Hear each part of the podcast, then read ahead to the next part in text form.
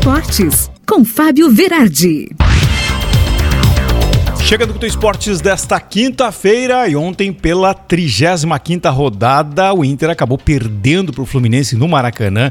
Gol de Dom Fred logo no comecinho do jogo, um banho de água fria, menos de um minuto. O Inter então tem um pênalti marcado a seu desfavor, bola na mão do Bruno Mendes dentro da área e aí então o Fluminense matou o jogo com um único golzinho. O Inter que atacou mais, finalizou mais, teve muito mais posse de bola, mas não conseguiu mexer no placar e completou então três meses sem ganhar fora de casa, preocupando a torcida, porque tá vendo cada vez mais a vaga direta para Libertadores escorrer entre as mãos. O Inter com 47 pontos é o oitavo colocado na tabela, mas tá cercado, né? Tá cercado porque o Ceará tem 46 pontos, um ponto a menos e joga hoje contra o Corinthians, vida ou morte também, porque é grana e boa colocação na tabela. Também tem o América Mineiro com 45 pontos, que pega no sábado o Bragantino Red Bull, missão difícil para o Inter, terceira derrota nesse mês, queda de rendimento, o que pensar?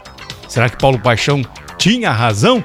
E na luta para fugir pelo Z4, ontem São Paulo e Atlético Paranaense empataram em 0 a 0 São Paulo tem 42 pontos, o Atlético Goianiense 41 e o Juventude 40. São os três que estão ali na berlinda, ainda fora do Z4. E lá para baixo, então, Bahia, Grêmio e Esporte Recife ainda podem escapar da Série B.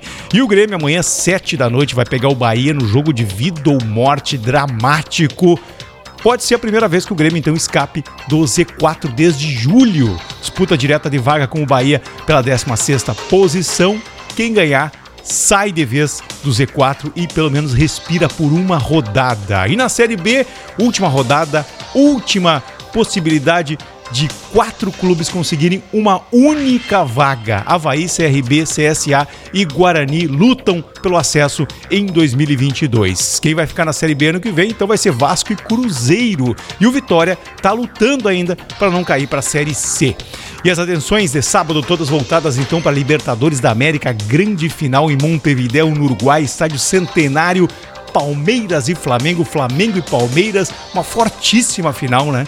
O, a glória eterna virá então com o Palmeiras, com a tarimba campeã de Abel Ferreira ou o time milionário do Flamengo, que tem no banco então o campeão Renato Portaluppi. Tá todo mundo ligado nesse jogo, inclusive lá na Europa estão vendo como a grande partida do futebol brasileiro do ano. E na Fórmula 1, penúltima rodada, GP da Arábia Saudita, Jeddah dia 5 de dezembro, todo, todo mundo preparado para uma das competições mais disputadas da última década. Max Verstappen é líder do campeonato com 351 pontos e meio e Lewis Hamilton é o segundo com 343,5. É pouquíssima diferença que pode ser disputada então numa pole, numa melhor volta. Tá todo mundo de olho, as equipes não querem errar. E com isso a Mercedes é a líder com 546 pontos e meio e a Red Bull é a segunda com 541 pontos e meio. Tá muito disputado, tá apertadíssimo, o que faz a gente crer que o esporte vale muito a pena. Eu volto amanhã com mais informações.